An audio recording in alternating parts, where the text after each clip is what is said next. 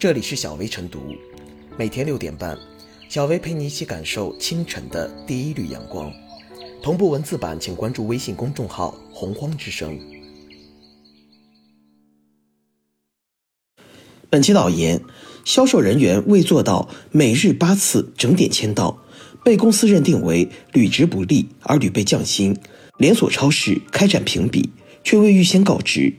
一家偏僻门店的店长因销量最低被降职，快递网点负责人排名靠后被降为仓管员，质疑公司考核标准模糊，流行一时的末位淘汰被判违法后，一些企业转而以末位对员工随意降职降薪。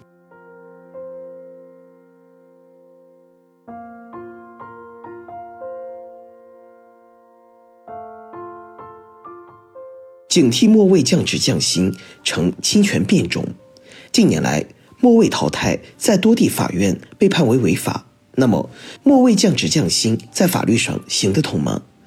末位降职降薪虽然不像末位淘汰的后果那么严重，但其性质却和末位淘汰非常近似。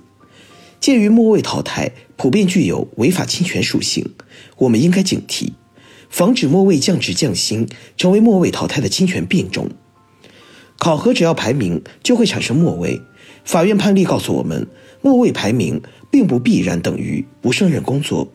考核结果固然与劳动者的能力有关，但也与市场外部环境、机遇、岗位属性、岗位位置等有很大关系。比如，一个位于偏僻位置的超市与位于城市繁华区域的超市相比，明显处于区位劣势。偏僻超市营销业绩较差，店长考核排名末位。但不一定代表店长的能力最差。另外，考核结果还受考核规则的直接影响。如果考核规则有不公平、不合理之处，考核结果就不能反映劳动者的真实工作状态、工作能力，排名末位的劳动者就可能被误伤。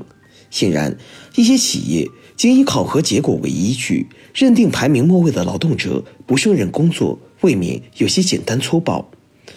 根据原劳动部的规定，不能胜任工作时职，不能按照要求完成劳动合同中约定的任务，或者同工种同岗位员工的工作量，而且用人单位不得故意提高定额，使劳动者无法完成。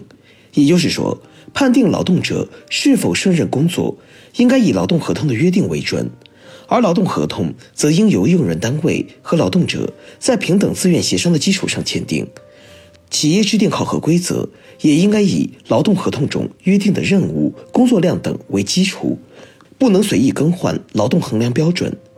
企业撇开劳动合同的约定，另定甄别劳动者是否胜任工作的考核规则，对排名末位的劳动者进行降职降薪，违反了劳动合同的约定。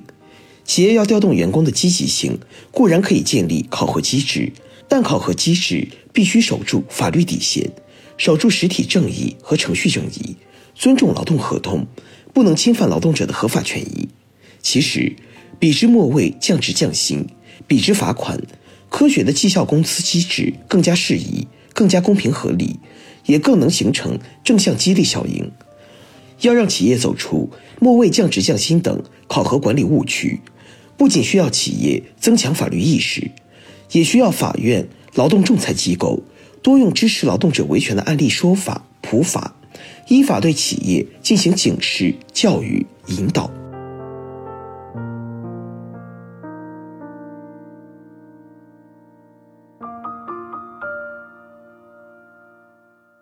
末位就要降职降薪，末位论不是上策。从末位淘汰到末位降职降薪，换个马甲就没人认识你了。众所周知。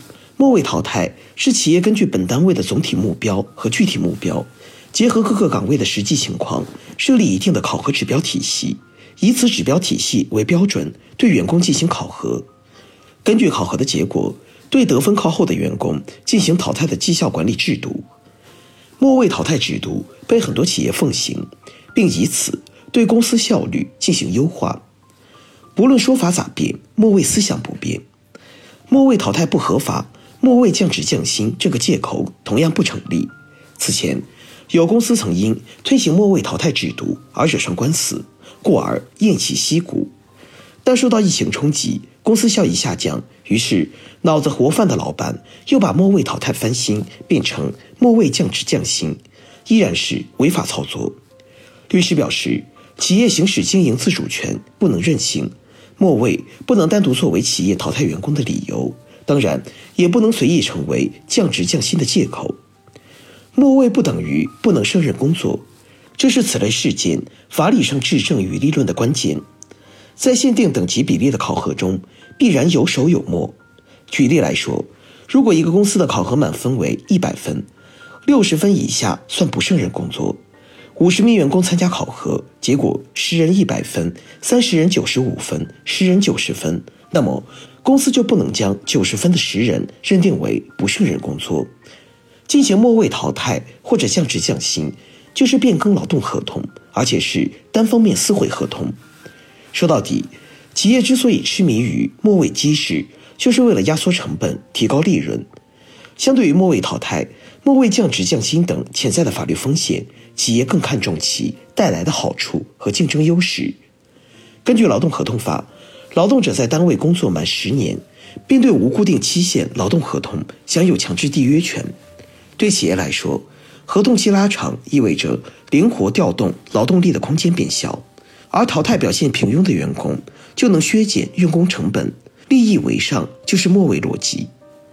恶意的末位淘汰论是不对，但也需要看到末位机制的反向激励作用。的确，企业毕竟不是慈善机构，没有绩效考核和竞争机制，难道要吃大锅饭搞平均？若真如此，躺平者将大有人在。三个和尚没水吃，就是企业和员工的结局。只是。激励的手段不止反向一种，正向激励一样可以发挥作用。企业不妨转换思维，通过合理分配绩效工资激励员工，凝聚起干与不干不一样、多干多得的共识，才是上策。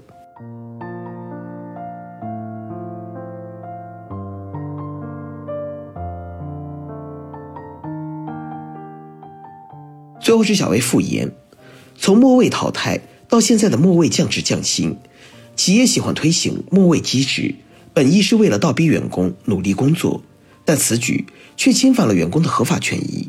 因为不管是末位淘汰还是末位降职降薪，都是违法行为。企业要调动员工积极性，不能采取非法手段。